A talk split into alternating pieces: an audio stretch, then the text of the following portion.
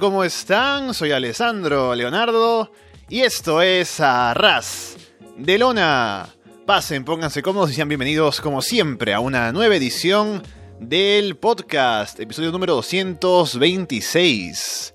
Gracias por darle ese botón de play a esa descarga, ya sea a través de Evox, de iTunes, de YouTube, de Spotify o por seguirnos, por supuesto, en arrasdelona.com y solowrestling.com.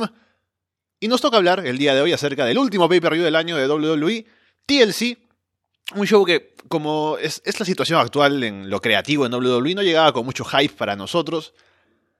Creo que estuvo bien, con una salpicadura de combates buenos por ahí, pero sin nada destacado realmente, diría yo. Vamos a hablar al respecto de todo en detalle, por supuesto, como siempre hacemos. Y para eso está por aquí Fede From Hell. Fede, ¿qué tal? Hola, muy buenas. Contento de estar una vez más acá en Arroz de Lona el último pay-per-view del año estuve. Eh, estoy contento, estuve en los dos últimos grandes. Bueno, los dos últimos. Estuve en Ring of Honor, hablando de Final Battle con, con Alejandro y con el Gran Rich. Y ahora estamos acá para, para TLC, que no fue tan grande, así que tuve que retractarme. Así que fueron los dos últimos eventos del año. Empezamos a cerrar el 2018 y, y bueno, veamos cómo lo hizo, cómo lo está haciendo WWE en este caso. Eso, y estamos grabando esto no después del show porque, bueno, como sabrá la gente, les conté la semana pasada en el directo, estoy en Italia, estoy en la casa de mi madre, ¿no? Así que estoy grabando desde ahí, estoy con el horario cambiado, ahora mismo estoy en una habitación que no tiene puerta para cerrar, así que me está escuchando toda mi familia, posiblemente los vecinos también, pero vamos a darle igual, a ver cómo sale este programa. Y no pudimos hacerlo anoche por, por eso, ¿no? Por, por el tiempo, ahora Fede también está ajustado de tiempo, así que vayamos rápido a revisar lo que fue TLC, sé que no viste el pre-show, así que te cuento qué pasó. Fue por el título Cruiserweight. Buddy Murphy contra Cedric Alexander primero. Hay un cántico de 205 que me parece muy curioso. Murphy detiene a Cedric con un rodillazo, toma el control. Murphy atrapa la cabeza de Cedric en la esquina para aplicarle una super kick. Lo lanza en un gran power bomb. Cedric le aplica a Murphy un Dead Valley Driver en el filo de ring. Cedric aplica luego el Lumbar Check, pero Murphy pone el pie en la cuerda. Murphy termina aplicando el Murphy Slow para llevarse la victoria y retener el título. En un buen combate, técnicamente hablando, lo mejor del show. Pero poco más, fue, no duró tanto, estuvo bien, a la gente le gustó. Iba llegando a la arena ahí para ver el, show.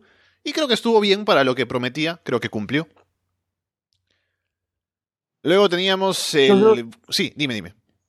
No, solo sin, haberlo visto, como te decía.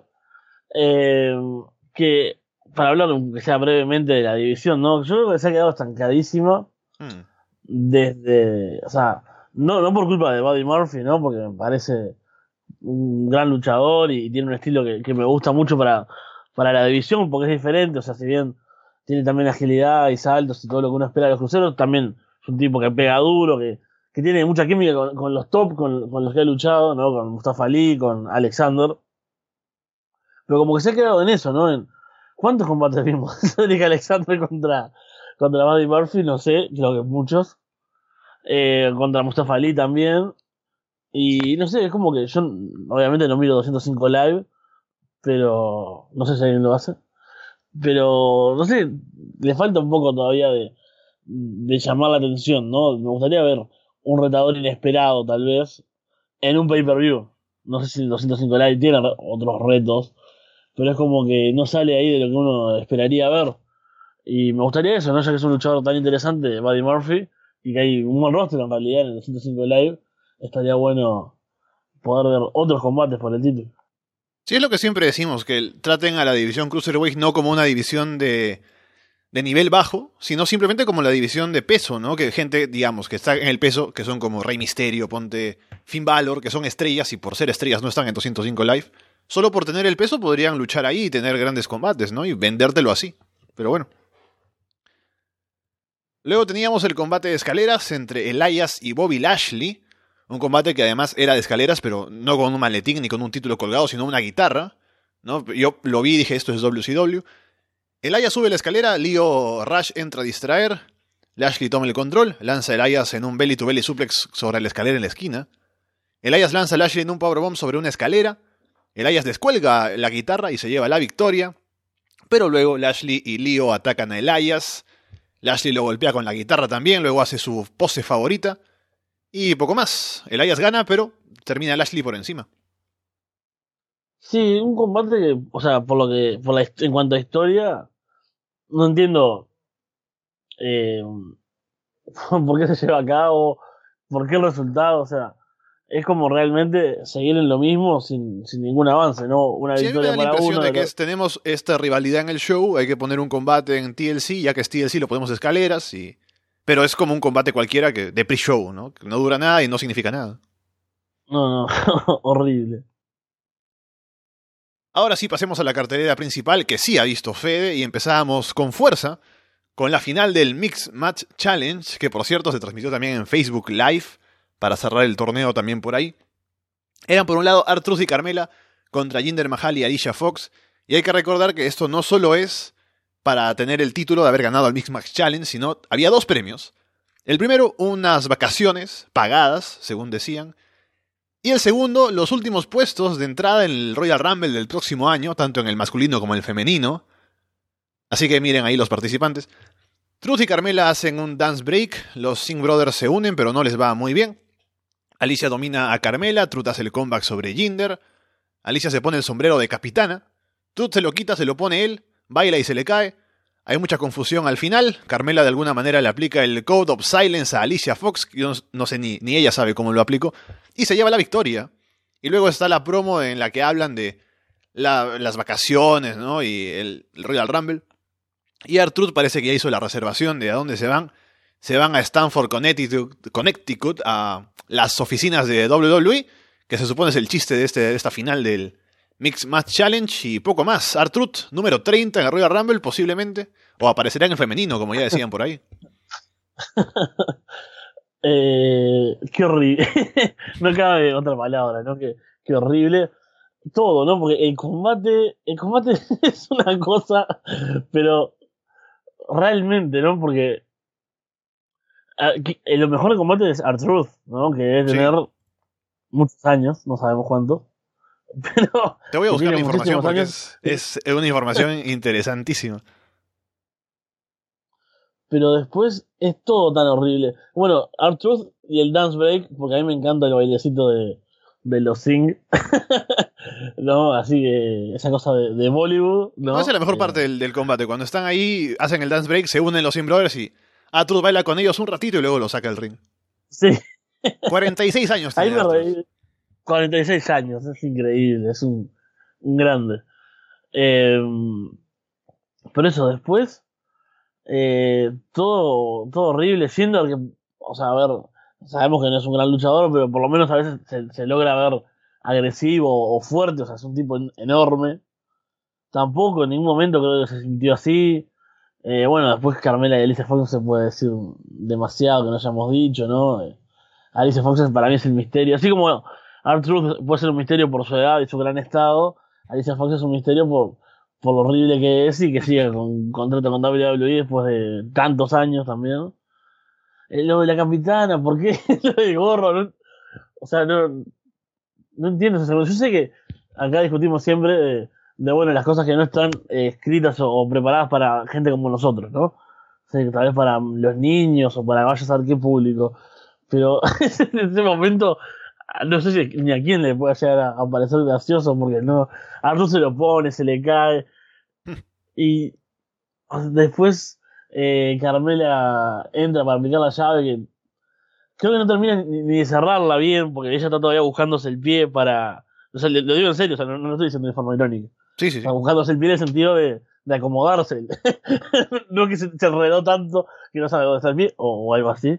Pero realmente se está todavía tratando de cerrar la llave, de apretarla bien.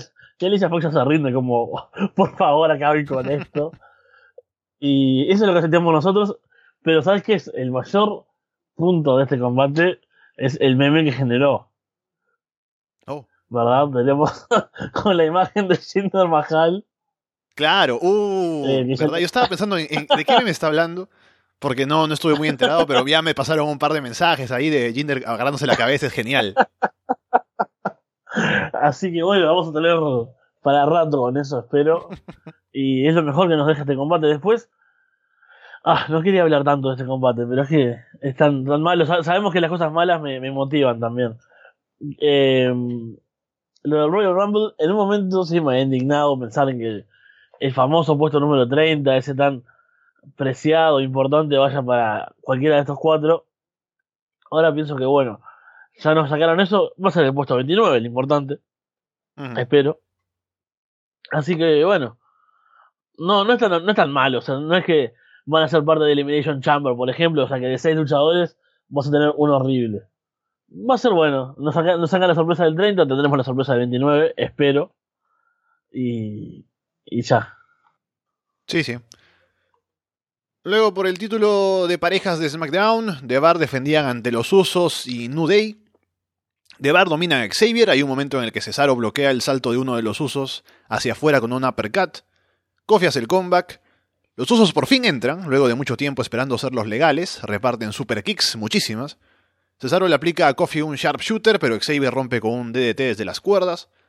Al final Cesaro distrae a Xavier por un momento desde afuera. Sheamus aprovecha y aplica la Bro Kick para llevarse la victoria. Bueno, creo que fue un, buen combate como se podía esperar de, de las parejas, ¿no? Tuvo algunas algunos movimientos ahí, incluso con, con la intervención de los tres equipos. Creo que hay un, un suple que está haciendo Cesaro a, uno de los New Day y salta uno de los usos para caerle como en crossbody mientras lo tiene arriba, que me pareció un, un gran momento. Vi un cierto reclamo de la gente esperando los usos, ¿no? Eh, como que bueno, estuvieron bastante tiempo fuera, lo cual es, es, lógico que la gente los pida, porque en un combate así creo que, que eran un, una buena edición, digamos. Y me gustó, yo creo que eh, no sé, tal vez le faltó un poco más de, de caos, digamos, ¿no? De velocidad, de... No sé, son tres parejas y todavía siendo una los usos de otra New Day que no son, no sé, no son los Young Bucks tampoco eh, en cuanto a locura. Y hablando de no ser los Young Bucks, cuando entran los usos, es que antes teníamos este debate de, incluso en la, en la página web de WWE pusieron una vez Super Kick Party o algo así, y uno decía, bueno, sí, usan super kicks, pero no es que sea tan notorio como, como lo hace los John Bucks. Pero ahora en este combate entraron a hacer solo super kicks y ahora es evidente que son los John Bucks. no, no fue algo inconsciente que mi mente los, los trajo así. Em, pero eso yo le faltó para hacer un gran combate. Esa, esa velocidad, esa locura, ¿no? Capaz que que justamente podemos ver en otras empresas capaz, pero que con estos luchadores ameritaba tener un combate más así, no, no, con dos parejas tanto rato, ¿no? Como, como decimos que los usos estuvieron afuera mucho tiempo. Pero fue un buen combate, así que por lo menos nos quedamos con eso. Luego el primer TLC match de la noche. ¿Era un TLC match? No, no, no, lo era, porque al final no, no acaba así. ¿Qué estoy hablando? Braun Strowman contra Baron Corbin. Braun le dice al referee Heath Slater que cuente hasta 10 para convertirse en el General Manager permanente, que será la estipulación si él ganaba. Braun aparece con un brazo inmovilizado, porque la historia era que no iba a llegar al combate. Toma el micrófono, dice que al no haber descalificaciones en TLC, sí era TLC, pero con conteo. Alguien podría ayudarlo sin problemas y sería perfectamente legal y por eso aparecen Apollo Cruz, Bobby Roode, Chad Gable y Finn Balor. Slater es el primero que ataca a Corbin. Golpean a Corbin con sillas entre todos. Intenta escapar Corbin, pero aparece Kurt también para impedirlo. Le aplican todos los finishers. Braun entra a cubrirlo con un pie. Slater cuenta tres. Y victoria para Braun Strowman. Así que Corbin deja de ser el gerente general de Raw. Y Braun Strowman irá a luchar contra Brock Lesnar en Royal Rumble no sé, ni por dónde empezar. Y es terrible todo. Porque cuando, cuando apareció Strowman, ¿no? Y, vimos que, empiezan a estar los luchadores alrededor del ring y demás. Y ahí, claro, que ahí hay algo muy obvio, que fue... Es un combate sin descalificación. O sea, ¿por qué el tipo que todos odian eh, no tiene alguna especie de backup, ¿no? De, de plan B, como tendría un gran líder como Triple H. O sea, ya cuando ve a Strowman ahí, aunque esté con un brazo menos, pero eh, es, sin descalificación, cualquier cosa le puede llegar a pasar a, Baron Corbin.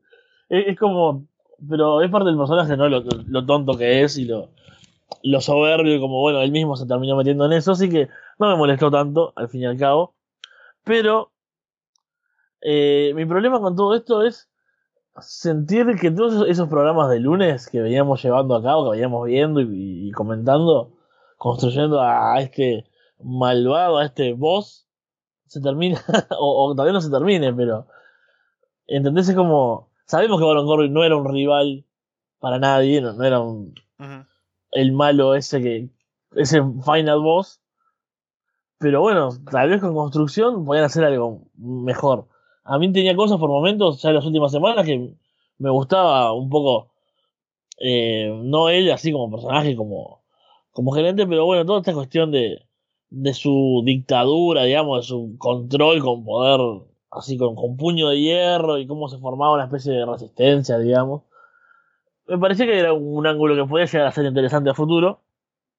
Pero bueno, parece que no, no va a pasar nada porque ya tendremos novedades ahora este, este próximo Raw, ¿no? A ver, eh, va a estar Vince. Va a estar parte de, lo que se decía bastante en este combate. Sí, sí, sí, sí. Ahora te, doy espacio para que lo digas de nuevo porque es importantísimo. Pero de lo que hablaba mucho era de ahora Vince McMahon y si estaría de acuerdo con eh, este gobierno de Baron Corbin en Raw, lo que ha hecho, las decisiones y todo eso.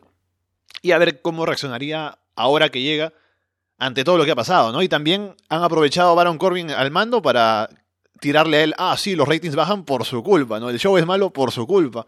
Así que habrá que ver ahora con Vince. Y va a venir a Shake Things Up a ver qué pasa con Raw, a ver cómo cambia. ¿Cómo, cómo les encanta? Quiero decirles juego de palabra, eso es un insulto para los juegos de palabra. Pero las referencias así tan directas, ¿no? Como, como recordamos las clásicas de Hell in ¿no? Pero eh, están los rumores de que obviamente se viene un Superstar Shake-Up, que es lo que sería el viejo y querido draft, que esperemos que sea más de, ese estilo, ¿no? Más con los gerentes generales intercambiando y eso. Y no tan aleatorio como, parecía ser las últimas veces. Pero bueno, el combate no hay mucho que decir, es la, la rebelión contra Corbin. Eh, para mí lo malo es eso, es que, bueno, una historia que parecía ser más grande termina así, o bueno, se encamina hacia, su final, y que Strowman accede a un combate importante, también así como sin demasiada emoción. Sabemos que igual se lo merecía, tenía todo para hacerlo, pero no sé, fue como desperdiciar un par de, asuntos, me parece, este combate. Básicamente fue, bueno, este combate, este segmento. Sí, lo, lo positivo que puedo decir de este paso de Baron Corbin como el gerente fue que se cortó el pelo primero, ¿no? Que ya lo tenía bastante mal. Y segundo, que mejoró en promos. No demasiado, pero hace mejores promos ahora, pero lo malo es que lo tendremos que volver a ver luchar. Ahora no sabes cómo me estoy frotando las manos con el combate que viene. Tables Match, Natalia contra Ruby Riot. El Riot Squad trae en una mesa con la imagen de Jim Neihart, ahí pegada. Liv Morgan sube al filo del ring, empuja a, Nati, a, Ruby a un lado. Natalia empuja a Liv y la hace caer sobre una mesa en ringside. Natalia le dice a Ruby, no te metas con mi familia, perra. Natalia luego lanza a Sarah Logan sobre otra mesa en ringside, en un powerbomb. Natalia tiene a Ruby en el sharpshooter, Ruby hace caer la mesa que estaba en la esquina sobre la cabeza de Nati para romper la llave.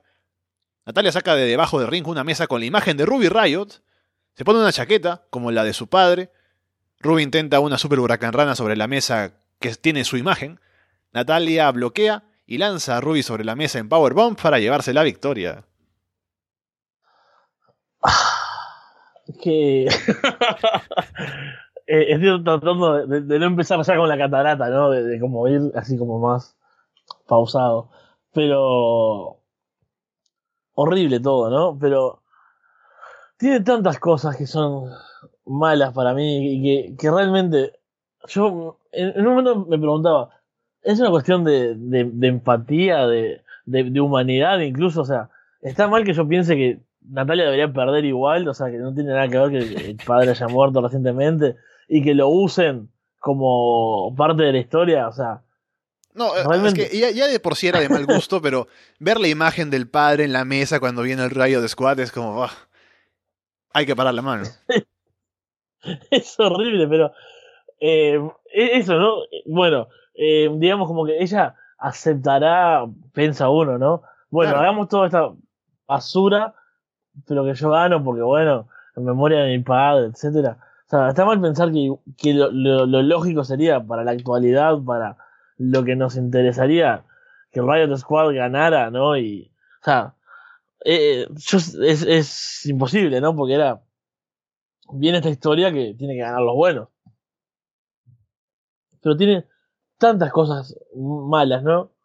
Yo creo que eh, las victorias sabemos que para WWE no importan tanto y que bueno, pero en realidad a, la vista del fan, no solo de nosotros los, que tal vez analizamos mucho las cosas y estamos súper pendientes, yo a la, vista, a la vista de cualquiera, ¿no? Si vos ves un equipo que son tres y pierden contra Natalia, que tampoco es que sea Ronda Rousey, por decir alguien, ¿no? Eh, top realmente, así que vos digas, bueno, es una amenaza. Y cuesta verlas con, con como, como importantes después, ¿no? O como con posibilidades. O sea, eran tres y se las cargó Natalia, o sea, Natalia. Este, mm.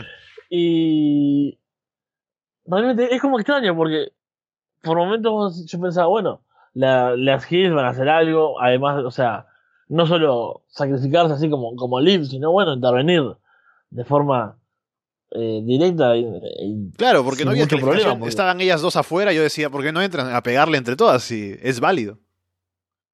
Claro, le, pegaban entre todas, la dejaban media debilitada y ahí intentaban hacer algo. Y después empieza, empieza el festival de, de, los guiños eh, y de los momentos eh, así como emotivos, esas cosas que, ¿por qué les encanta tanto hacer esto?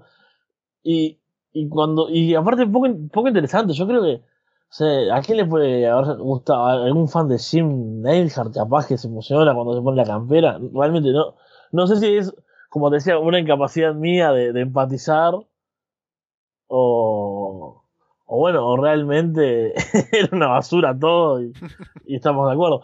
Pero cuando saca la mesa con, con la foto de Ruby, por ejemplo, porque se supone que eso es, o sea, porque eso es equivalente a, la, a lo otro, no es equivalente. O sea, una cosa es una foto de tu padre muerto, o sea, horrible, muy malo. Otra foto, otra cosa es una foto de ella, tipo, bueno, ¿qué me importa? Soy yo.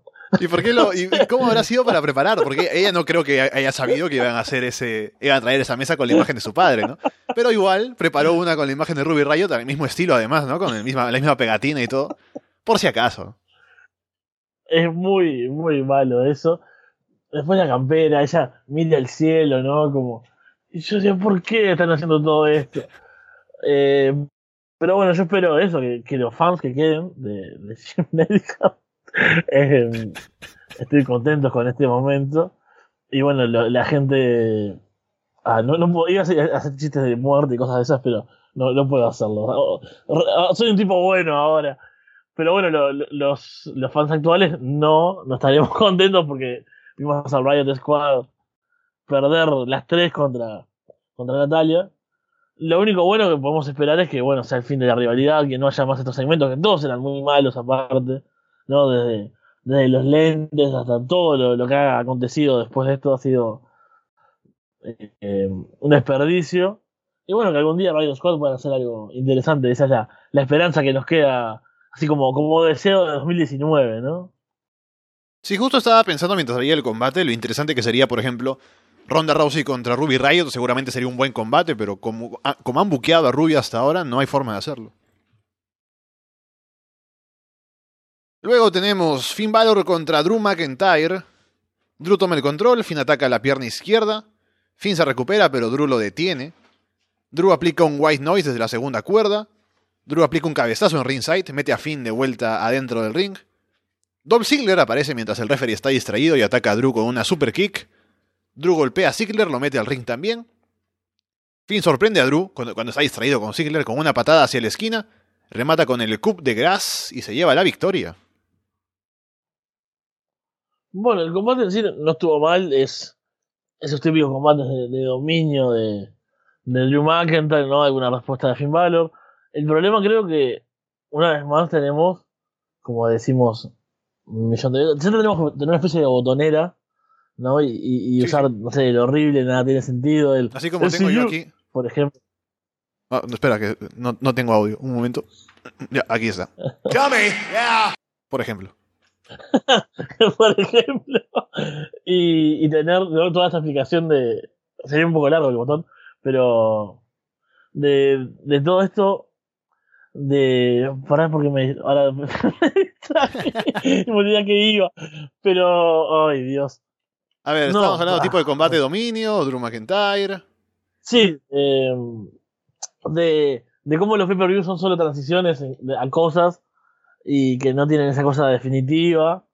Y que esto podría haber sido un combate de, de Raw, sin ningún problema. Y que una cartelera que tenía 13 combates fue innecesario tener este, el de Lashley, ¿no? Eh, o sea, está bien, no, no en todos los pay terminan las rivalidades, pero sí que se siente como un capítulo. Yo creo que lo importante eh, sería eso, sentir, bueno, este es un capítulo importante. Y esto es como, bueno, esto bien, es algo bien de Raw, esto, o sea, es algo bien de, del programa semanal. Sí, están viendo el combate, ah, entra otro. Bueno, las cosas van a ir por otro lado a partir de ahora, ¿no? Creo que lo único que me deja un poco como, como una buena idea o como, bueno, una solución es el segmento que hay después. Sí, te iba a decir justamente. Eh, backstage. Eso, bueno, dale. Te iba a decir, bueno, lo que pasa es que Finn Balor está siendo entrevistado por Charlie Caruso. Y Dolph Ziggler llega para, para hacerle saber a Finn que ganó gracias a él nada más. Tienen un intercambio de palabras y Ziggler lo ataca y se va. Y lo que me gusta es que, a pesar de que ahora Ziggler tiene problemas con Drew McIntyre y todo lo demás, nunca hizo el turn y por eso puede seguir siendo heel y luchar con Finn Balor sin ningún problema y se entiende. Sí, exactamente, eso fue lo que salva y bueno, lo que nos da tal vez la pauta de que no sigan McIntyre y Finn Balor y que ahora las cuestiones vayan entre Ziggler y Finn Balor y bueno, vaya a saber McIntyre si puede hacer algo importante a partir de ahora que sería lo, lo correspondiente, ¿no? Para él. Luego un combate de sillas, Rey Misterio contra Randy Orton. Bajan del ring rápidamente, Rey es el primero en golpear con una silla. Rey se desliza por el ring como en splash hacia afuera, como suele hacer, pero con una silla de por medio.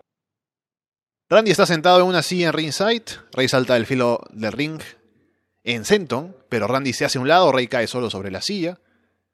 Randy en el ring aplica un power slam bastante rápido. Randy pone varias, sillas paradas en el ring en fila. Rey hace que Randy se golpee la cabeza en una de ellas, lo atrapa en un giro para la, cuerda, para la cuenta de tres y se lleva la victoria en un combate que estuvo bien, pero me gustó mucho el final sobre todo. Sí, sí, el final estuvo, estuvo muy bien. Y acá yo tengo un problema que es inevitable, tuve un problema, y es la comparación, ¿no?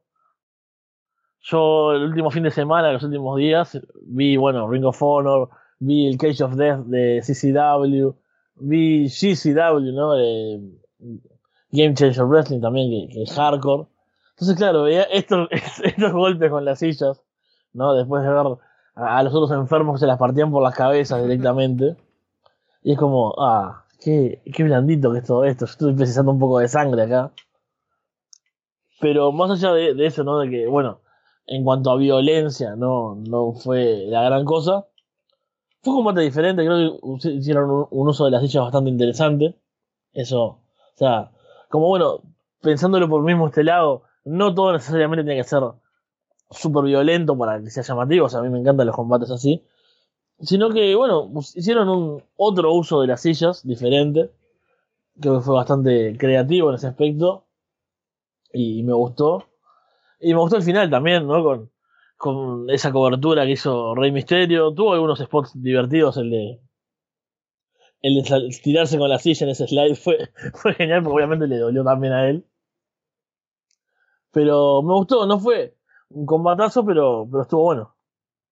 Sí, creo que lo, lo importante ahí es que para la estipulación de las sillas, que es la más limitada de todas las de TLC, hicieron algo creativo, diferente y funcionó. Así que bien por ellos. Luego, combate por el título femenino de Raw. Ronda Rousey contra Nia Jax. Nia busca aplicar un golpe de derecha. Ronda gira, busca aplicar el armbar, pero Nia la levanta y la lanza en powerbomb. Nia toma el control, Ronda escapa un powerbomb con una huracán rana. Luego salta de la tercera cuerda hacia afuera en crossbody. Ronda aplica un rodillazo que queda mucho mejor que cuando lo intentó la última vez, que fue, me parece, contra Charlotte. Nia aplica un Samoan Drop, pero cuenta en dos. Nia intenta un Samoan Drop desde la segunda cuerda, pero Ronda sale de ahí y la lanza en Powerbomb. Ronda se distrae, contamina por un momento. Naya va por el derechazo otra vez, pero Ronda lo atrapa, o le atrapa el brazo, y consigue encajar el armbar para someter y llevarse la victoria. Yo creo que puede ser de. Tal vez de los mejores combates que le hemos visto a Nia Jax, que no es mucho decir, ¿no? Pero. pero eso, ¿no? Estuvo bien. Yo, acostumbrado a ver a Nia Jax, que pienso que, bueno, cualquier combate individual suyo es de regular hacia abajo. Eh, de regular en cuanto a lo que uno espera, ¿no? Eh, un combate de Raw, así, regular es como. En un pay per es la nada, ¿no? Pero pero me gustó, creo que fue un combate que estuvo bastante bien llevado.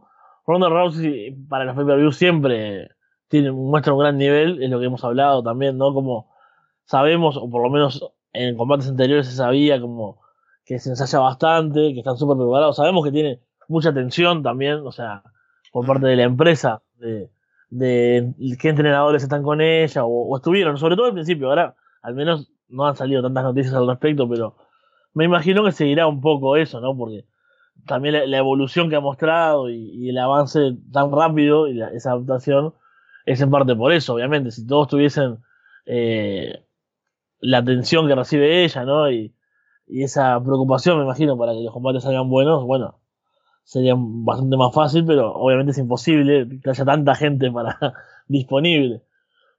pero eso yo creo que fue un combate que estuvo interesante, que me gustó como cómo lo llevaron a cabo, porque uno dice, bueno, Ronda Rousey obviamente es mucho mejor que Nia Jax, a veces Nia Jax sabe o, logran hacer que, que saque algo, algo interesante, o sea, que, que, se vea como una rival para ella, y creo que lo lograron, eh, a pesar de que me siga sin gustarme que jueguen con esa idea de, del puño, ¿no? Como algo que está over, porque en realidad es horrible y, y fue, o sea, fue fortuito, entonces que te lo quieran vender como eh, que en realidad es un puño destructor. Eh, claro, uno que sabe en realidad como qué es lo que pasó, como que no, no lo compra, ¿no? ¿no? Es como es como que si le haces un suplex a alguien, el tipo cae mal eh, y se lesiona, digas, ah, no, el suplex de este tipo es destructivo. En realidad, no, no sé, algo así me, me, pasa. Eh, pienso en lesiones más graves, ¿no? El, el Muscle Buster de, de Samoa Joe, ¿no? Que lesionó Claro, que. No, imagínate que utilicen, a ver. Eh, obviamente es un caso más grave, porque Tyson Kidd tuvo que retirarse y todo. Pero imagínate, llegando al extremo, que usen eso para decir, oh no, el Muscle Buster de Samoa Joe es capaz de paralizarte, ¿no? Es capaz de, terminar tu carrera. Usando el ejemplo de Tyson Kidd, o sea, sería de mal gusto. Y en este caso no es tan a lo extremo, pero obviamente está, estamos premiando a una persona que hizo mal su trabajo. Claro, eh, y aparte de eso, ¿no? Dentro de todo, el Muscle Buster realmente te puede provocar eso, eh, pero claro, también es por un error, o sea, es porque, bueno, caíste mal o lo aplicó mal, entonces no es que sea peligroso en sí, sino que si sale mal es peligroso, y el puño es lo mismo, no es que Nia Jax se va a pegar, o sea, súper fuerte, sino que, bueno, si lo hace mal, te lastima. Eso es como lo gracioso de este caso.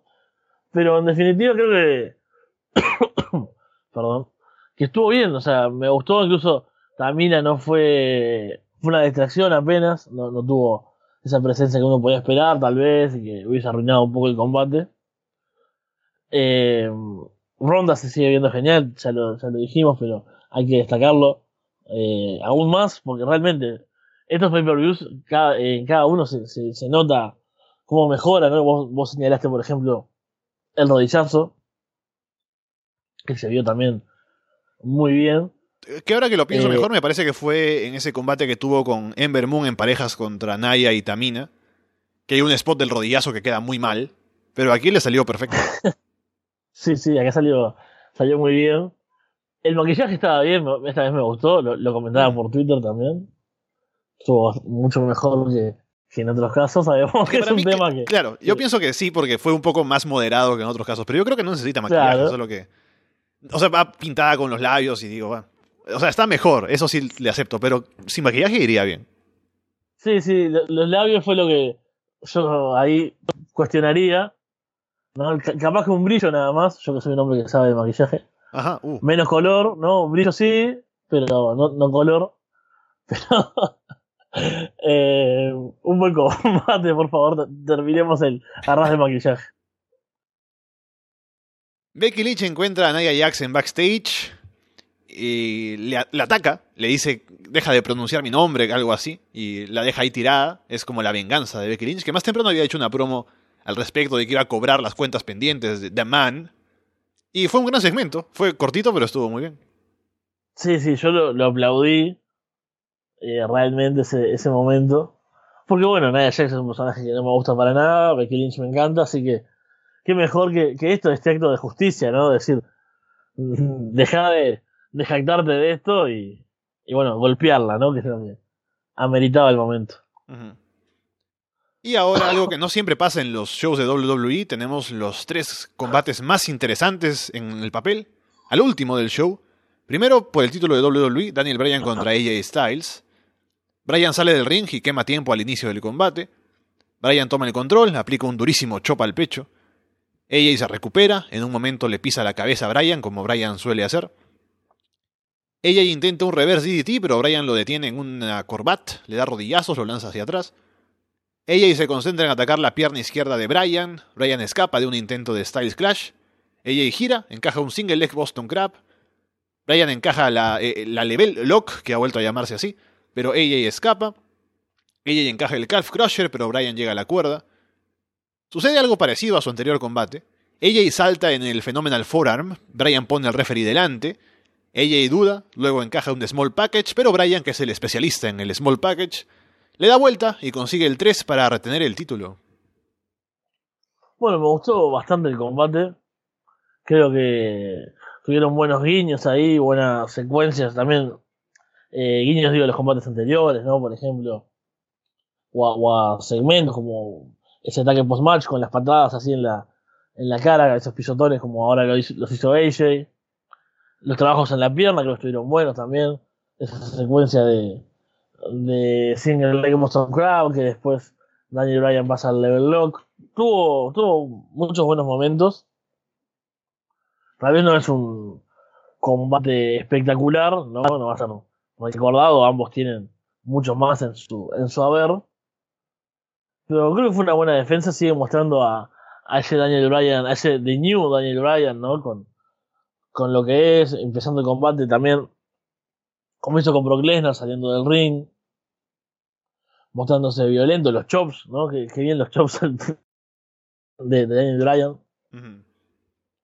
Eh, eso, es como, creo que un Daniel Bryan que seguramente eh, recuerda un poco más a, a su pasado, ¿no? A la gente que, a los viejos fans tal vez les llama un poco la atención. Obviamente no es el mismo que uno podía ver, o sea, Ring of Honor hace muchos años, pero sí tiene una cuota ahora de, de intensidad, de dureza que, creo que no tenía. Y que, sobre todo desde su regreso, desde su regreso me parece que estaba súper descafeinado, ¿no? Sí. No solo por, bueno, por lo que podía llegar a estar físicamente, que, lo entiendo, y, siempre decíamos, incluso, o sea, cuando le debemos hacer un suicide dive, prefiero que no los haga, ¿no? O sea, prefiero que no ponga, o cuando caía de maneras horribles que le hacían un suplex, y siempre caía como de cabeza.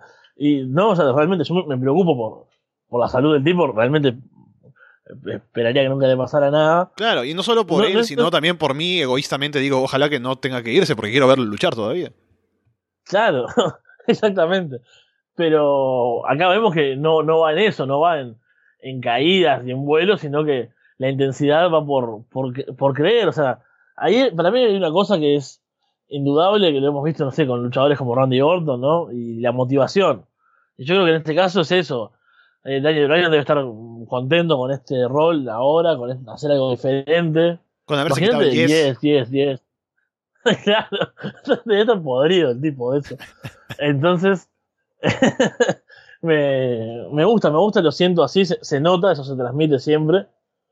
Así que eso fue, creo que fue un combate que estuvo bueno también, como decimos.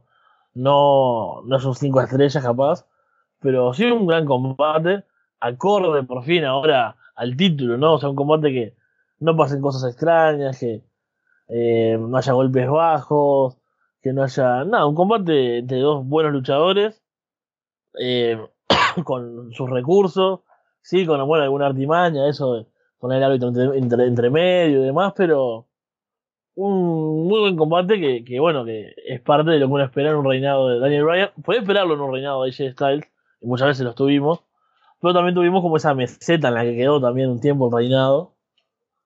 Que, que bueno, que espero que con Daniel Bryan se mantenga esa, esa intensidad que está demostrando. Grandes promos también, que no hemos comentado por no ser directo, pero cuando le dice a, Mustafa Ali, lo critica por el que conduce una camioneta, ¿no? Y también creo que interrumpió a Mike Rom y a... ¿Y cómo se llama esta chica? A Katy Kelly en el WWE esta semana, una cosa así. Hablando de que no quiere vestir una camiseta que le han preparado porque no apoya el consumismo. Es, genial, es, maravilloso. Así que busquen todo lo que ha hecho Daniel Bryan en esta última semana. Sí, sí, adhiero, adhiero a eso.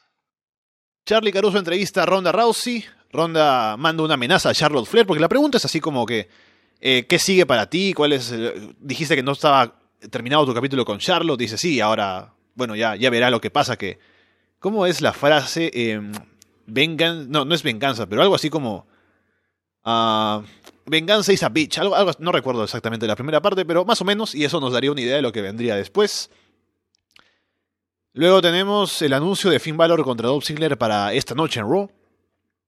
Y luego el combate por el título intercontinental. Seth Rollins contra Dean Ambrose. Payback is a bitch. Ahora ya lo recordé. Está en el video hype Roman Reigns retirándose. Ambrose lanza a Rollins encima de la mesa de comentarios y toma el control. Luego se pone a atacar la rodilla izquierda de Rollins. Rollins hace el comeback, aún con problemas en la rodilla. Rollins intenta un Sunset Flip Powerbomb en la esquina pero se desploma al caer, así como cuando se lesionó. Sin embargo, esto no significa nada porque igual Ambrose se queda ahí celebrando y Rollins se levanta y aplica el Powerbomb igual. Rollins aplica el Superplex y Falcon Arrow, pero debe ser la vez en la que menos reacción del público veo con ese spot. Rollins va a aplicar una Super Kick, pero Ambrose le ofrece el puño, así como en The Shield. Rollins no quiere saber nada, lanza a Ambrose en Powerbomb sobre la barricada. Rollins se pone en la cara de Ambrose y lo insulta, va por el Curve Stomp, pero Ambrose lo sorprende con un rapidísimo Dirty Deeds y se lleva la victoria. Así que nuevo campeón intercontinental, Dean Ambrose. Ah, acá es como, me da mucha lástima, ¿no? Pensar en que no me gustó el combate y, que en realidad no, no, entiendo qué, es lo que está pasando con esta rival. Es como, me, me supera eh, mi, capacidad de, análisis o lo que sea. ¿Qué, ¿Qué es lo que está mal? Porque pasó lo mismo cuando en los live de, Buenos Aires, el eh, primero que fue la, noche que lucharon mano a mano. Eso me llamó la atención lo que comentaban, ¿no? De que no había, como no se sentía demasiada química entre ambos. No, y es como, ¿qué, qué pasa? No, no entiendo, porque yo era como que para mí la química tenía que estar sí o sí. y me parece muy, muy extraño no verla, ¿no? Ver que, que son así estos combates, que no, que no se sienten tan fuertes, no se sienten importantes cuando es una rivalidad tan personal, eh, que debe ser súper sentida, ¿no? Debe ser súper eh, dramática y no hay drama, o sea, incluso el segmento final, el spot final, ¿no? Que, que está ahí, como se, se, agarra contra las cuerdas, está preparando el Cool Stomp. O sea, me sorprendió porque no esperaba la victoria de, de Dean, pero no lo sentí como, ah, un momento así que, que está con, viste, con al filo de la silla, como metido en, en la acción. Y eso creo que es el problema. No sé, no, pero no sé, no sabría explicar, porque es una cuestión realmente de, emociones en este caso. O sea, no, no es que los movimientos entre ellos salgan mal, porque no, no es eso, o sea, no, hay boches tampoco.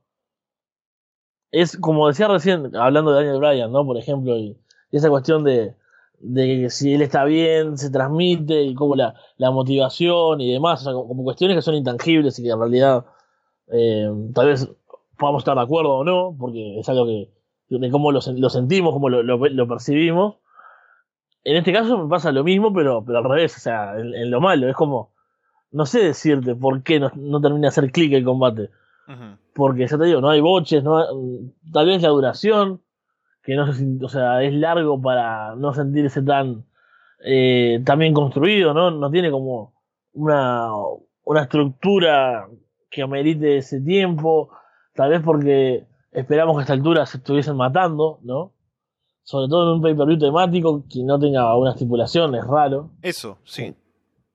O sea, es combate súper, eh, lo que sería un grudge match, ¿no? Que, que usan muchas empresas, ¿no? Esos combates con rencor, digamos acá ni siquiera es, eso, porque bueno, WWE no usa ese término, sino que en un pay-per-view que es especial de estipulaciones, que además es por un combate, es un combate por un título, no, no tiene nada, o sea, es un combate común y corriente como si no hubiese pasado mucho entre ellos cuando sí ha pasado mucho. Eh, es eso, es como que tal vez las, expectativas son muy altas por lo que debería significar la historia y no y no significa y no, no llega y no termina de, de, cuajar y ahí está el problema, ¿no? Yo creo que no, no es que los combates sean malos, es que no son lo que uno espera de ellos. Sí, de acuerdo. Y de acuerdo contigo en que no se puede, no, no se puede explicar demasiado qué es lo que falla, así que no digo nada más del combate. Lo único es que no me sorprendió tanto la victoria de Ambrose, porque creo que quitarle el título intercontinental a Rollins da pie a que esté para otras cosas. Así que veremos qué deciden hacer con él. Y vamos con el main event, título femenino de SmackDown, combate TLC. Becky Lynch defendía ante Charlotte Flair y Asuka. A veces se nota mucho al inicio del combate que están esperando el siguiente spot ahí paradas, viendo que llegue la otra y demás, pero eso no se siente mucho más adelante. Asuka lanza a Becky desde la esquina sobre una escalera en el ring.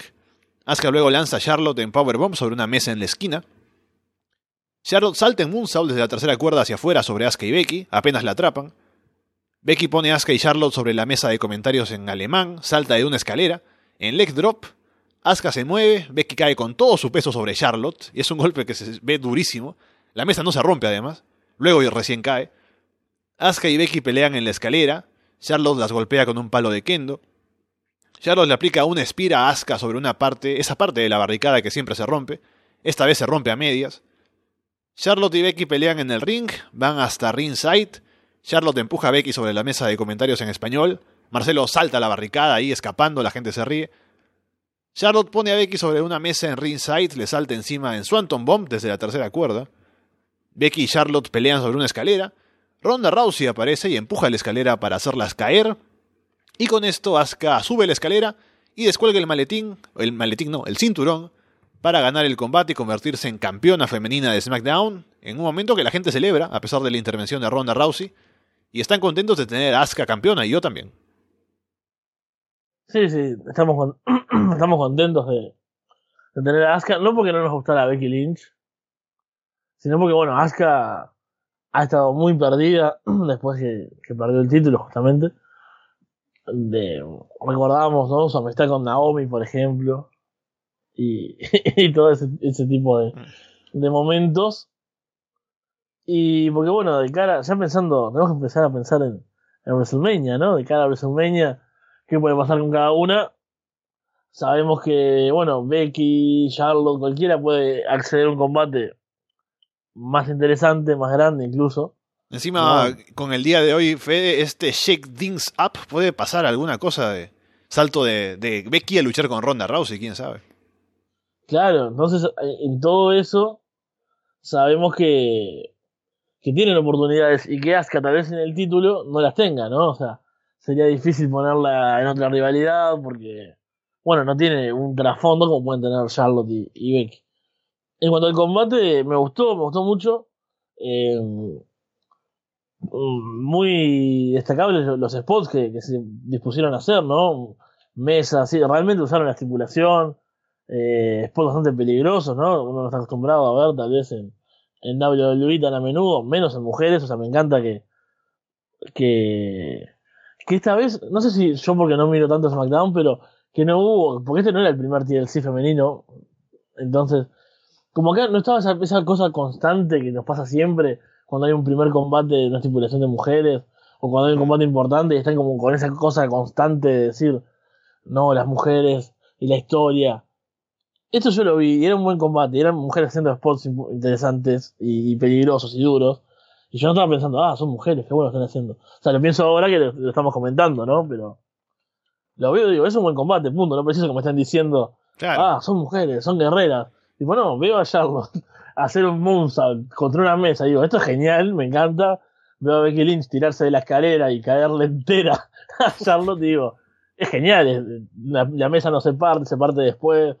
El Spear también de, de Charlotte. O sea, tuvo muchos, muchos spots duros Y yo los disfruto sin tener la necesidad de que me están diciendo que esto es histórico, que son mujeres, que son la revolución. A eso, a eso tienen que aspirar con esto de la revolución, de la mayor presencia femenina en WWE.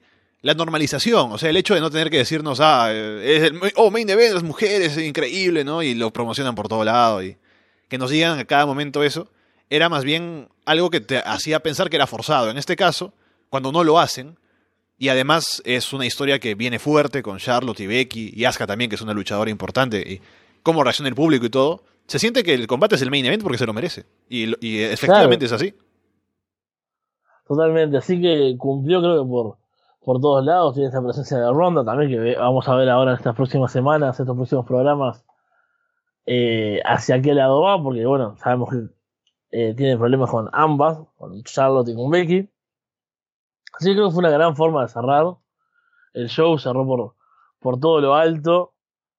Eh, te deja enganchado para lo que sigue, así que no, hay mejor cierre. Y es buenísimo, me encanta que, que haya sido así, que, no hayan que se hayan decidido, como estamos, como decimos los dos, ¿no? Eh, sin venderlo tanto, sin, normalizando, bueno, ¿qué combate es más importante? ¿Qué combate tiene cosas más en juego y se siente importante? Este, bueno, este va a ser el evento principal y no un Roman Reigns con Samoa Joe eh, sin emoción, por ejemplo, ¿no? Imagínate tener este combate y después tener el Rolling Ambrose ayer. Mm. Hubiese sido terrible.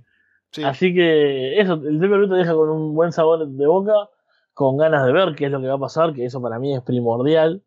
Que termine y vos digas, bueno, tengo que enchufarme mañana, ver qué pasa en Raw, ver qué pasa en SmackDown, para, para continuar con esta historia. Pero disfruté lo que vi, o sea, entonces, hago énfasis en eso porque es algo que me paso criticando, ¿no? El, esta cosa de, de los escalones, que siempre estamos como camino a otra cosa. Sí, hay futuro, nos importa saber qué va a pasar en la historia, no cerró, pero viste tremendo combate, viste un capítulo que se cierra, eso sí, o sea, para mí el pay tiene que ser un capítulo por lo menos. Es como una historia, es una saga, ¿no?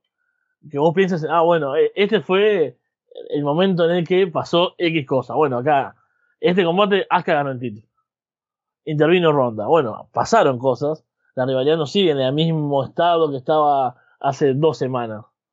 Entonces ahí sí quiero ver SmackDown o Raw, tal vez, si hay algún cambio.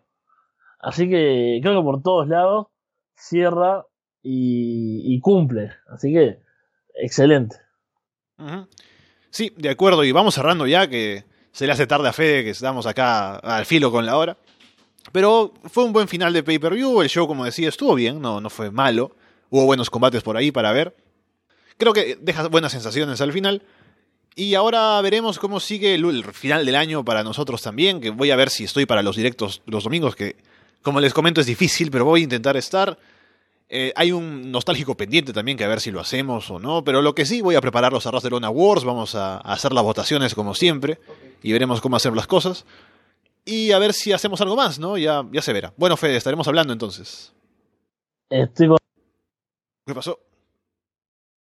Eh, el micrófono, el micrófono que, que se pone se pone rebelde en este momento. Lo, lo, llevé bien todo el programa, ahora, ahora no. Pero eso, tenemos la, la recta final del año, los awards vienen seguro. Y bueno, alguna cosa estaremos haciendo siempre eh, de un modo u otro, porque bueno, hay siempre hype por estar hablando en Arras de Lona, así que estén atentos. Con eso dicho, por ahora los dejamos de parte de Fede From, Gel y Alessandro Leonardo. Muchas gracias y esperamos verlos pronto.